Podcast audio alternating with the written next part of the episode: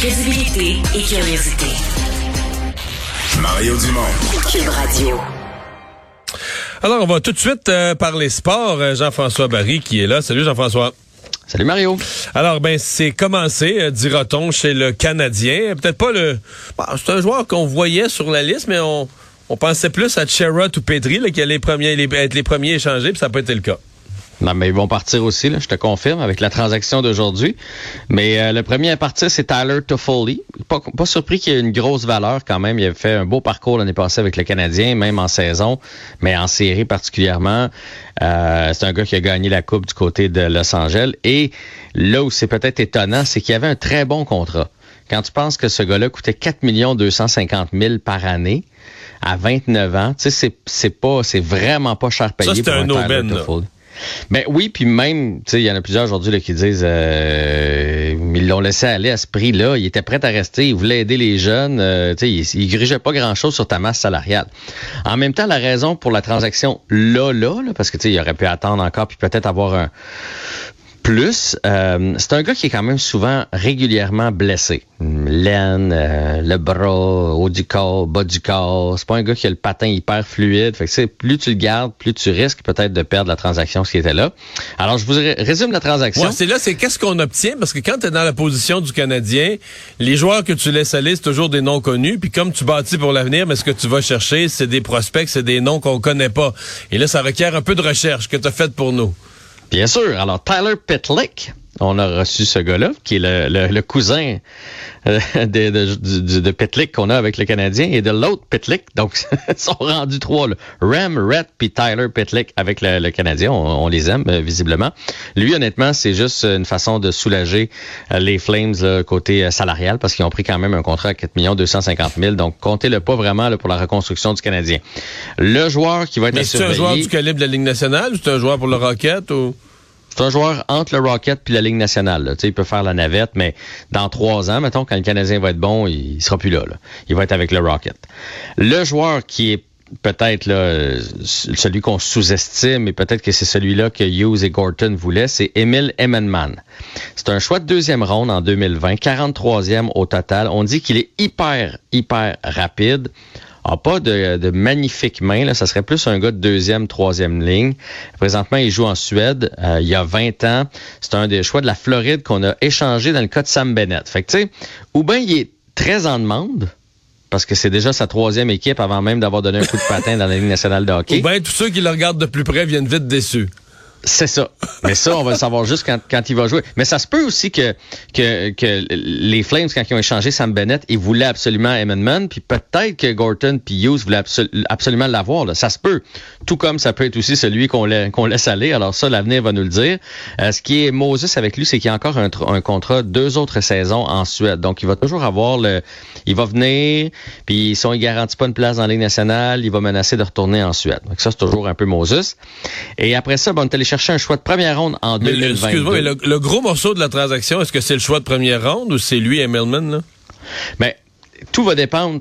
On va le savoir dans trois ans. Si Ouais. en- avec ce choix de première ronde-là, on réussit un coup de circuit, ben c'est sûr que c'est un gros morceau. Puis peut-être que si jamais Amendment s'installe dans la Ligue nationale, mettons, puis devient, tu de ce que j'ai lu, là, ça devient pas, pas un gars de premier trio, mais un gars de 15-20 buts par année. C'est un gars de 6 pieds, 6 pieds 1, euh, hyper rapide. Je veux dire, il peut les deux peuvent être une belle monnaie d'échange pour Tyler Toffoli.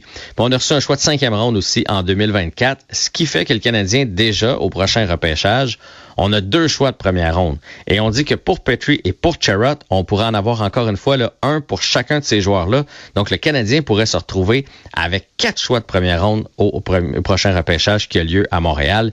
Et ce que ça vient de signifier, à mon avis, c'est qu'on est en reconstruction c'est pas un reset. C'est pas un reset sur le fly, comme le disait Marc Bergevin. Parce que si c'est un reset, puis que tu penses que dans. Tu veux ça de bord, là, dans un an et demi, deux ans maximum, tu es de retour, ben tu le veux, Tyler Toffoli, à 31 ans, à 4,250 millions par année. Là. Mais là, vu qu'on l'a laissé aller, C'est que là, on rebâtit pas pour 2024, on rebâtit pour 2027. là, c'est 26. peut-être un peu loin. 26, Mais- mettons. Mais tu sais, la, la vraie reconstruction qu'on demande depuis longtemps, là, je, je pense qu'on va l'avoir pour vrai, là. Puis, puis la prochaine année risque d'être difficile encore, là. Parce que là, si on se met, à si jamais, mettons, Petrie quitte, Lekonen, Chera, puis là, Toffoli. L'an prochain, on va en avoir des petlik petlauk là, dans, dans Mais là, tu sais que, Canadien, là. tu sais que Petrie, ils n'ont pas le choix de l'échanger. Il y a une date limite, là, le 28 février, si je ne me trompe pas. Parce Pourquoi? que parce qu'il va y avoir des spectateurs au Centre Bell. Et il- non mais je, je ris même pas. Mais c'est- il, il est rendu, raison, il est ça va rendu être- au point là. Il va être hué là, ça va être écœurant. Dès qu'il va toucher la rondelle, il va être hué. Je pense que c'est fini. C'est le fait que ça s'est senti qu'il aime pas jouer à Montréal. Il a pas été chic avec du charme. Il, il- il est responsable de toutes les défaites. Il perd la rondelle, il la donne à l'adversaire tout le temps. Je pense plus qu'il peut là, je pense plus qu'il peut jouer devant le public parce que là il va se faire huer puis là là ça va ça sa valeur, tu sais une fois que tu peux plus le qu'il se fait huer par son propre public, la monnaie sa valeur va baisser là. Ben, Ouais, ben, elle a- encore de la elle a- valeur? Elle a déjà baissé. Elle était déjà plus haute il y a trois semaines. Là, Martin Saint-Louis est arrivé, toute l'équipe s'est ressaisie, toute l'équipe joue mieux. Puis lui, à il part un, qui continue de faire des gaffes.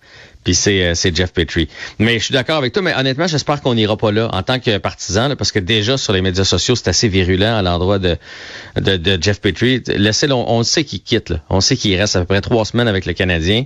Fait que s'il joue encore pour nous quand il va avoir des spectateurs, me- foutons-y la paix. J'espère qu'on a appris quand même à, à travers les, euh, les derniers événements des dernières années avec Drouin, avec Price, là, que ça vaut pas la peine d'en rajouter quand un joueur est déjà par terre.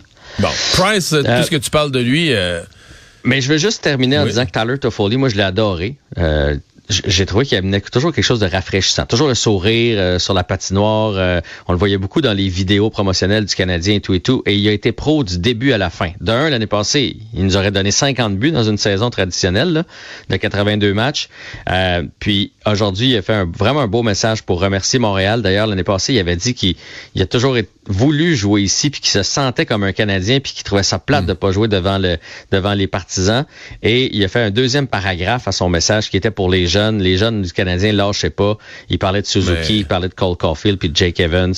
Euh, Mais- il est heureux évidemment d'aller à Calgary, mais il a été pro du début Ouais. à la fin. mais c'est celui, tu sais, dans, dans tout le groupe, c'est peut-être celui que j'aurais gardé, moi. Mais c'est- comme tu dis, c'est parce que ça veut dire qu'ils ne garderont pas grand-chose. C'est reconstruction, euh, reconstruction majeure. là. C'est ce que Si ça- tu dis on reconstruit, mettons, avec les choix de cette année, mettons que cette année, je dis n'importe quoi, là, on, si on réussit vraiment à avoir quatre choix de première ronde cette année, il va en avoir des bons là-dedans. Mais les autres, ils vont arriver dans la Ligue en 2025, là. 2024, 2025, 2026. Fait que si c'est ça ton objectif, où là, on va vraiment être à prendre au sérieux, mais Tyler Toffoli, le rendu là, il sera plus contrat avec nous, puis il va être rendu trop vieux. Fait que c'est probablement, c'est pour- c'est ça que le signal que ça envoie aujourd'hui, c'est armez-vous, on rentre dans une vraie reconstruction. Et donc, dans ta tête, c'est une question de semaine. Euh, Petrie, Sherrod, c'est parti. Là. À moins que la blessure de Charrett soit trop euh, sévère, mais oui, c'est parti. Puis même, tu sais, à un moment donné, il y a quelqu'un qui avait parlé à Hughes, puis il avait dit, euh, un gars comme Charrett, tu dois avoir envie de garder ça. Puis il avait dit, oui, parce que, tu sais, c'est un bon joueur à la brigade défensive pour montrer aux autres, montrer entre autres à Romanoff. Mais il a dit, il n'y a rien qui empêche de le transiger et d'aller le signer comme joueur autonome à la fin de l'année. Fait que ça, c'est sûr, sûr, sûr qu'il est parti. Fait que Charrett, c'est parti. Petrie, c'est parti. Reste à voir qu'est-ce qui va arriver avec euh, Lekonen. Est-ce que quelqu'un va toucher à Gallagher? Moi, je pense pas. Bon. Mais qu'est-ce que quelqu'un veut, Gallagher? Mais c'est ce que je crois. Ah non, que personne ne veut y toucher. Non, non. de- Ouais. ne- aucune des 31 autres équipes est intéressée. Ben, en fait, ben, en en fait, fait, il je te la question. Si tu gardais la moitié de son contrat, si tu payais la moitié de son contrat, est-ce que tu pourrais trouver un intéressé? Je suis même pas sûr. Écoute, peut-être, peut-être. Mais tu sais, si- s'il restait deux ans à jouer, là, je dis pas, là, euh, sur son contrat, là, tu le prends pour les séries cette année, je pense que c'est un gars qui peut t'amener quelque chose. Mais là, il reste encore cinq autres saisons, Mario. Cinq. Il avance plus. Euh, ma blonde capable d'écouter la game puis voir, c'est qui celui qui avance plus là-bas? C'est Brandon Gallagher. Fait qu'imagine, dans trois, quatre ans d'ici, ça va être l'enfer. En série éliminatoire, toutes les équipes adverses savent quand, quand Gallagher a la rondelle, là, fonce dessus, tu y enlèves. Tu y enlèves 100% du temps. Il redonne Ouais. tout le temps, tout le temps, tout le temps l'adversaire. Un avantage numérique est une certitude de que ça marche pas. À moins qu'il va se placer devant quelqu'un d'autre contre. Mais si lui a la rondelle, c'est fini. Elle est sortie de la C'est triste, là, parce que je, Ah ouais. je l'ai aimé, puis je l'aime encore, Gallagher, puis je le sais qu'il veut. Mais à un moment donné, là, Ça t'as beau plus. vouloir, ça, il avance pas. On a eu un bon Super Bowl.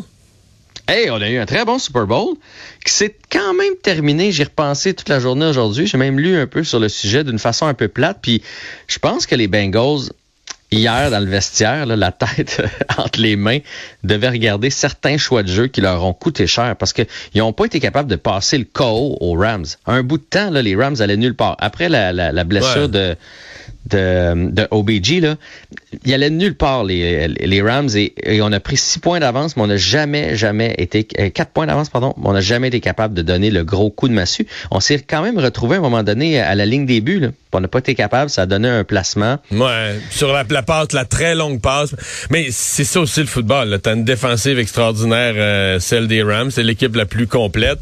Euh, ils ont tenu le coup. Moi, je- je reste marqué quand même par un des jeux les plus... Il y a toujours quelque chose dans un Super Bowl. Un des jeux les plus idiots. Euh, Vernon Hargreaves, qui, qui était pas habillé et qui a, à un moment critique, son équipe fait une interception. Il reste deux minutes dans la, la première demi. Ils perdent par trois. Fait que s'il faisait trois points, il reviendrait, il reviendrait là, au, au vestiaire pour la demi, à égalité. Et le gars embarque en gogoune sur le terrain pour faire des célébrations, mais il a pas le droit. Je veux dire, il est pas habillé, il, il joue pas. là. Il, il a été exclu de la game, mais il est pas habillé pour le match. Il arrive en- Et donc, écoute, diverge. Le gars, il pu... Écoute, tu joues pas. diverge, ouais. Joues- tu joues pas puis t'es puni. En fait, c'est une punition de banc, là, mais t'es- t'obtiens à ton équipe une perte de diverge. Il faut-tu que tu sois épais? faut que tu sois épais ou faut que tu sois euh, c'est speed, va le dire de même, là, parce que quand il- je veux dire, il s'est pointé sur le terrain, c'était comme une gazelle, il sautillait partout. Je peux bien croire que sa défensive venait de faire un gros jeu, mais je peux pas con- concevoir que quelqu'un avec toute son toute sa tête dans un moment aussi important aurait fait quelque chose comme ça. Mais mais oui, il a coûté cher. Puis la dernière séquence a été plate. Les Rams, les, les Bengals s'en venaient, s'en venaient tranquillement. Euh, il- Ouais. il- à- de- deux, il était au deuxième deuxième essai, une verge à faire, puis ils n'ont pas Ils capables pas avec trois essais.